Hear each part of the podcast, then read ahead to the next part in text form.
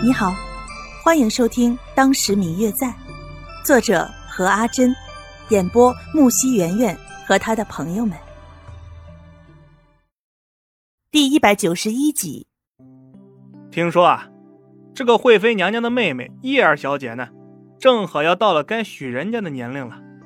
这个惠妃娘娘呢，就让这个唯一的亲妹妹到京城来，趁着这次自己的寿辰，来挑选一个满意的如意郎君。这个，才是最重要的一点。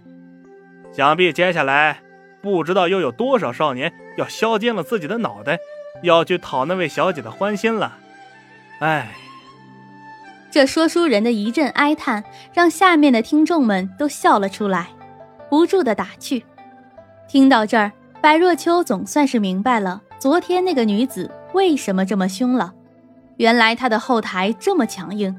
看看刘静安与花如的反应，不禁说了一句：“没想到这个说书的消息这么灵通啊！”若秋妹妹，难道你不知道他是整个京城最有名气的说书人吗？花如看白若秋的反应有点儿……嗯，说不出，于是问了问他，果真，是吗？我就说现在才上午。可是这里的人怎么会这么多呢？花如见他是真的不知道这些，便又试着问了一个问题：“那，你知道这家店其实是冯渊冯公子名下的吗？”啊！这下轮到白若秋真的吃惊了。他看看一旁悠闲的喝着茶的刘静安，后者轻轻点了点头：“我真的不清楚。”我以为冯大哥只是一个普通的富家子弟呢，没想到还兼职做这些呀。其实京城的所有这个标志的店都是冯公子名下的，这只是其中的一家而已。什么？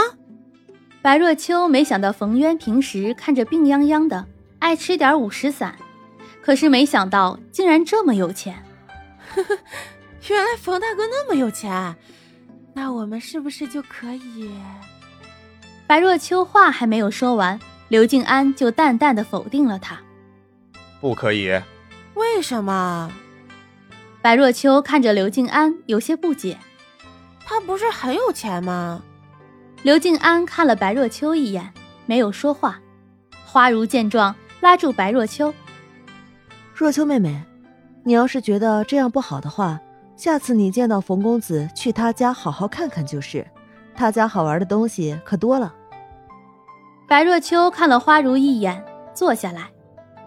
算了吧，花如姐姐，我只是说着好玩罢了。冯大哥的家我去过，除了好看，一点都不好玩。花如看见白若秋的反应，忍不住笑了出来。刚好那位说书的人正好又说到刘府，大家都知道。这刘府过几天，刘老夫人就要过寿辰了，这大家早就知道了。白若秋真不知道有什么好说的，难道说除了这件事儿，自己住在刘府，还有什么竟是自己不知道的事儿吗？果真，各位看官想必都已经知道了，这刘府最近在准备一件事，那就是刘老夫人的寿辰。这刘老夫人活了这么大把年纪了，年年都办寿辰。想必大家不用我说，也早就已经知道了这件事。对于刘府来说，也算得上是一件喜事儿了。可是，嗯嗯，我最亲爱的小耳朵，本集已播讲完毕，感谢您的收听。如果你喜欢这本书，欢迎您多多的点赞、评论、订阅和转发哟。当然，也可以在评论区留言，我会在评论区与大家交流互动的。喜欢这本书就给他点个赞吧，你的点赞和评论是我们创作最大的动力。感谢您的收听。